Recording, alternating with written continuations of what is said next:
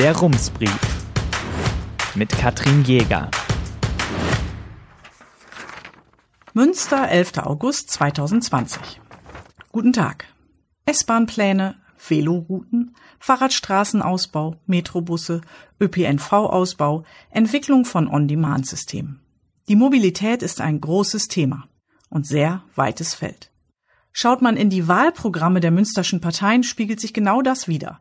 Auf vielen Textseiten erklären alle, wie sie sich moderne Mobilität vorstellen und welche Maßnahmen sie ergreifen wollen.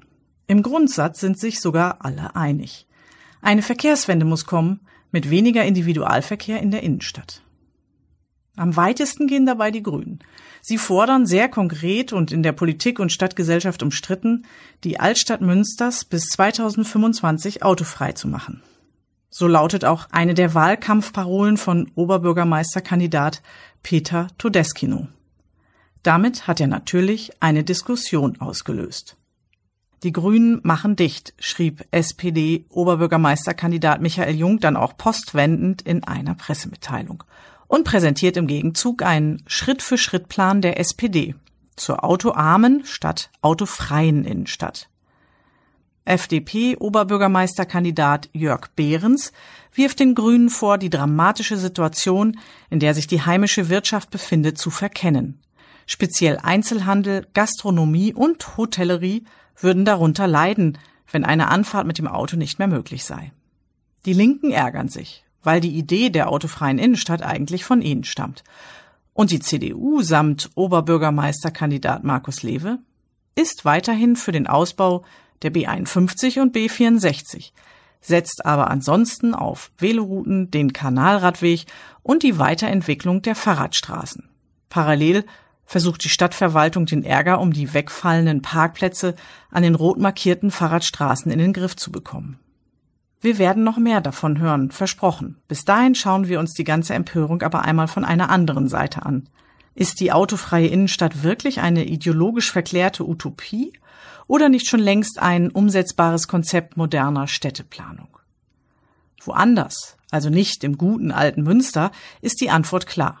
Mit dem Titel Erst sind alle dagegen und dann dafür hat der Spiegel beschrieben, wie gut autofreie und autoarme Konzepte in Hamburg-Ottensen, Gent, Paris, Bremen, Oslo oder Madrid funktionieren. Interessant daran, fast immer formiert sich dagegen Widerstand. Gewerbetreibende sorgen sich um die Erreichbarkeit ihrer Geschäfte, Anwohner um die Nachtruhe wegen lärmender Straßenpartys, Pendler um die gern genutzte Abkürzung. Doch dann sei es so. Die Bedenken lösen sich in Luft auf, in den Geschäften steigt der Umsatz, die Menschen nutzen die neuen Freiräume. Feline Gaffron, leitende Ingenieurin für Verkehrsplanung und Logistik an der TU Harburg, sagt laut Spiegel, Natürlich gibt es Sorgen und Bedenken, wenn sich in der unmittelbaren Umgebung etwas verändert und diese Veränderung auch das persönliche Verhalten und die Mobilitätsgewohnheiten betrifft. Deshalb sei es sinnvoll, Projekte wie Ottensen macht Platz zunächst für begrenzte Zeit zu planen, um dann entweder korrigieren, verändern, auf jeden Fall aber qualifiziert entscheiden zu können. Besonders überzeugend ist auch ein konkretes Beispiel aus Spanien. Seit fast 20 Jahren sind die Autos in der Stadt Pontevedra fast komplett aus der Innenstadt verbannt worden. Nur Anwohnerinnenfahrzeuge und Lieferverkehr sind erlaubt.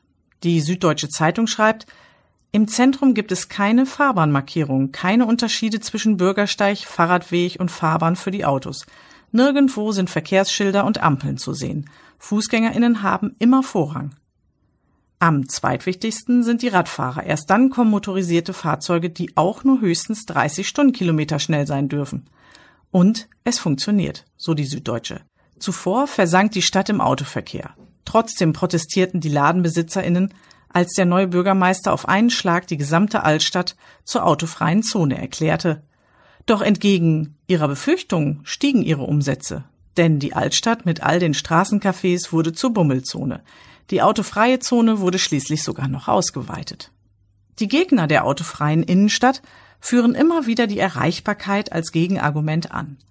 In Pontevedra steuern die Menschen die zum großen Teil kostenlosen 15.000 Parkplätze am Stadtrand an. Entspannt und kaufbereit kommen sie dann zu Fuß oder mit kleinen Stadtbussen in die Innenstadt. Das Beispiel belegt, ein gutes Park-and-Ride-Konzept garantiert die bequeme Erreichbarkeit auch von EinpendlerInnen und möglichen Kundinnen. All das klingt so leicht.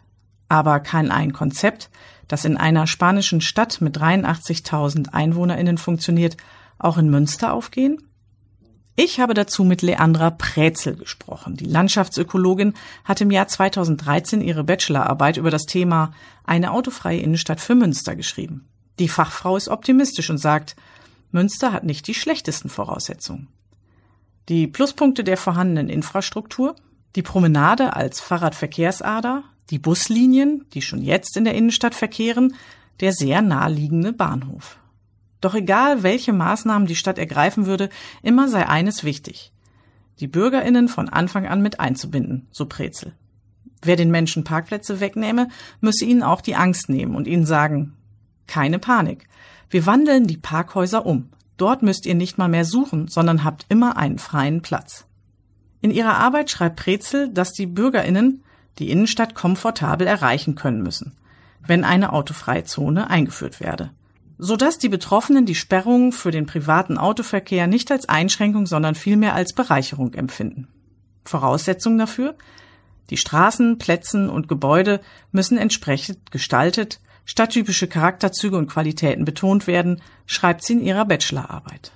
In Pontevedra hat die Stadt die nicht mehr genutzten Parkflächen in der Altstadt bepflanzt oder kleine Spiel- und Sportflächen darauf errichtet, für Menschen mit Einschränkungen und für AnwohnerInnen, die nicht mehr gut gehen können und auf ein Auto angewiesen sind, empfiehlt Prezel Ausnahmeregelungen. Wichtig sei auch, dass alle Mobilitätsmaßnahmen ineinander greifen. Die Stadt müsse Fahrpläne anpassen, Preise an einer Stelle reduzieren, ÖPNV und an anderer erhöhen, Parkhäuser. Sie müsse neue Parkmöglichkeiten für AnwohnerInnen schaffen, wenn deren Plätze wegfallen, weil mehr Radwege gebaut werden. Und sie müsse frühzeitig planen und möglichst zügig umsetzen. Beispiel Metrobusse. Doch das setzt langfristige, zukunftsorientierte Konzepte voraus und dass alle Akteurinnen zusammenarbeiten. Dazu gehören laut Prezel die Stadt, die Interessenverbände, die Wirtschaft und auch die Bevölkerung. Informationen, eine gute Öffentlichkeitsarbeit, Befragungen im Vorfeld. Prezel plädiert außerdem für Aktionstage. Dort könnten die Menschen erleben, wie viel mehr Lebensqualität entsteht, wenn Straßen anders genutzt werden. Ein Beispiel hat sie auch parat, den Parking Day. Im September vergangenen Jahres war der Hansaring für nur einen Tag autofrei.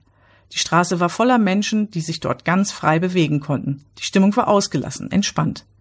Was für ein schöner Tag das war. Herzliche Grüße, Ihre Katrin Jäger. Der Rumsbrief. Was in Münster wichtig ist und bleibt. Jetzt abonnieren auf rums.ms.